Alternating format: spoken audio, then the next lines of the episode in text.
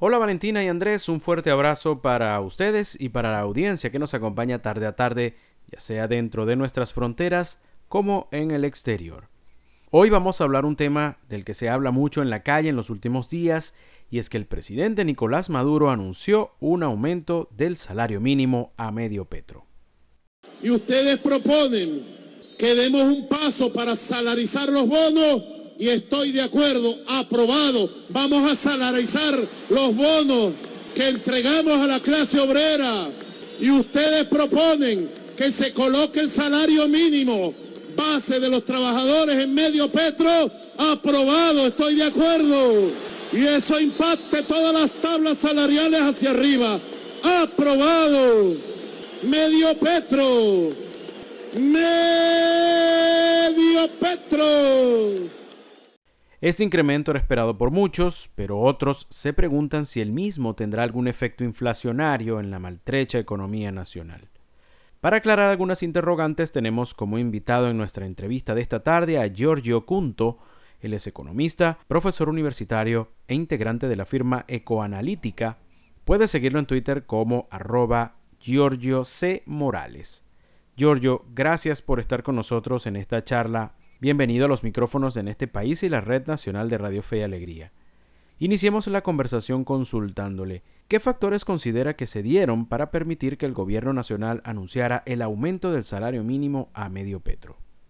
El principal factor que podría explicar este último anuncio de aumento del salario mínimo por parte del Ejecutivo Nacional es una mejora en su posición fiscal, dada mayoritariamente por un incremento en los ingresos que percibe por concepto de exportaciones petroleras y este a su vez es dado por un alza en la cotización del precio del crudo en los mercados internacionales desde hace meses.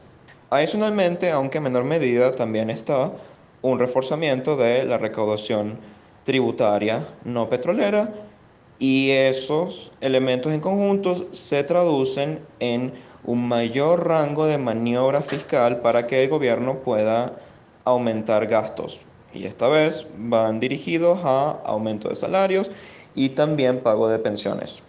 Otros elementos que pudieron jugar para que se tomara la decisión en este momento está un entorno macroeconómico un poco más estable, tanto en temas de crecimiento como de inflación, y también presiones desde el sector público por aumento de salarios, ya que este llevaba mucho tiempo rezagado, no solamente en términos históricos, sino también comparado con el sector privado. Entonces ahí chocan las dos fuerzas que usualmente se contraponen cuando se toma ese tipo de decisiones. Por un lado están las demandas de los trabajadores por aumento de salario para cubrir su consumo, pero por otro lado también están las capacidades financieras con las que dispone el Estado para cubrir de esos aumentos. Y en este momento son un poco más holgadas para poder hacer este tipo de políticas. Muchas personas se preguntan si este aumento puede incidir en el precio de los bienes y servicios. ¿Cree que este incremento del salario mínimo puede ser inflacionario precisamente cuando la inflación se ha venido desacelerando. El potencial efecto inflacionario de este tipo de medidas depende mucho de cómo son financiadas.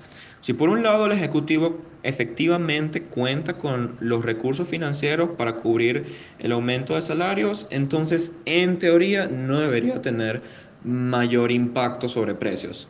Si por el contrario el gobierno venezolano se ve en la necesidad de monetizar, es decir, emitir dinero para cubrir ese déficit, entonces sí habría necesariamente impacto sobre precios.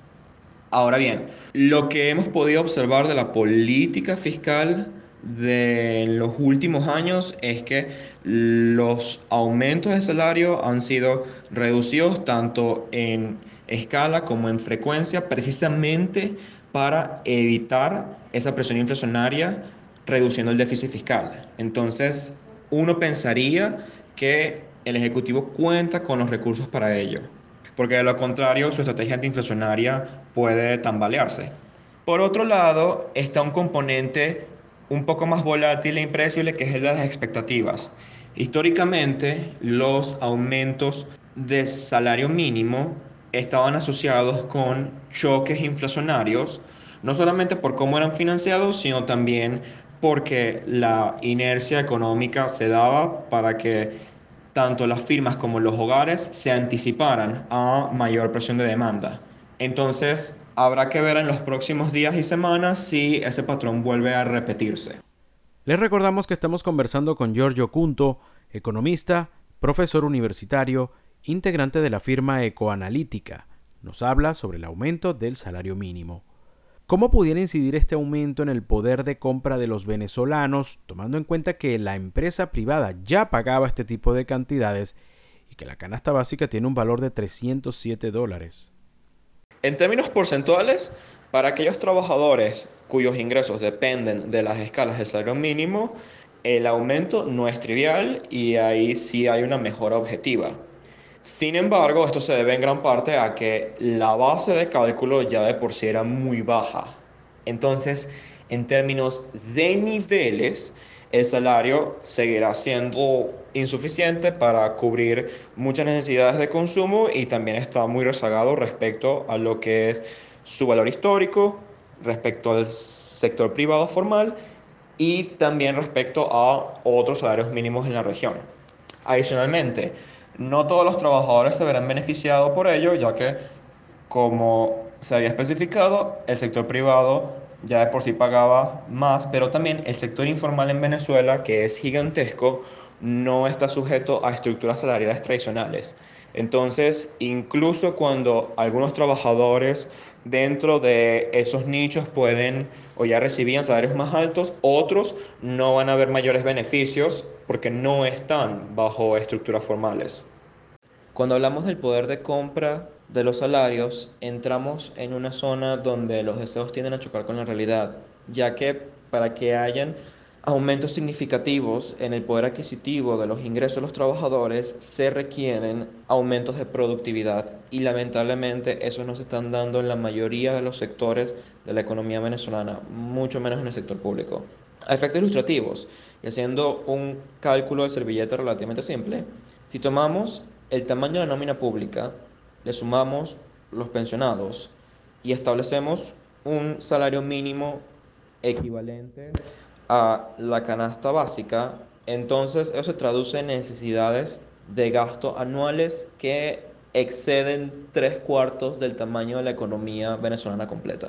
El Estado venezolano no cuenta ni contará en el corto o mediano plazo con la capacidad financiera de cubrir un gasto de esas magnitudes. Y así podemos extenderlo al resto de actividades en el que la economía venezolana simplemente es muy paupérrimamente improductiva para que el valor agregado que genera pueda cubrir o sostener niveles de salarios muy altos. Entonces, en ese sentido, los ingresos de los trabajadores, tanto del sector público como del sector informal, como del sector privado en Venezuela, probablemente estarán rezagados respecto a sus pares de la región por mucho tiempo. Para finalizar, Giorgio, hay personas que también se preguntan si este aumento tendría alguna incidencia en la tasa de cambio. ¿Qué les diría al respecto? Por último, el efecto que puede tener este aumento sobre el tipo de cambio depende, en primer lugar, de si los pagos son en bolívares, cuánto de ese ingreso adicional se destina a la demanda de divisas en el mercado cambiario, que puede ser no trivial dependiendo de necesidades de cobertura.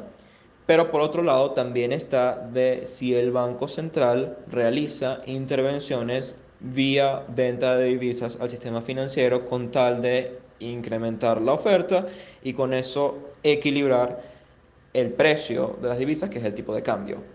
Entonces, todavía es temprano decir si eso se traducirá en un salto del precio de las divisas en Venezuela. Depende mucho de cómo reaccione el Banco Central. Estamos muy agradecidos con Giorgio Cunto, economista, profesor universitario e integrante de la firma Ecoanalítica. Hoy nos dio su perspectiva con respecto al más reciente anuncio de aumento del salario mínimo por parte del presidente Nicolás Maduro. De esta manera volvemos con Valentina Saldivia y Andrés Cañizales, quienes tienen más información en este país.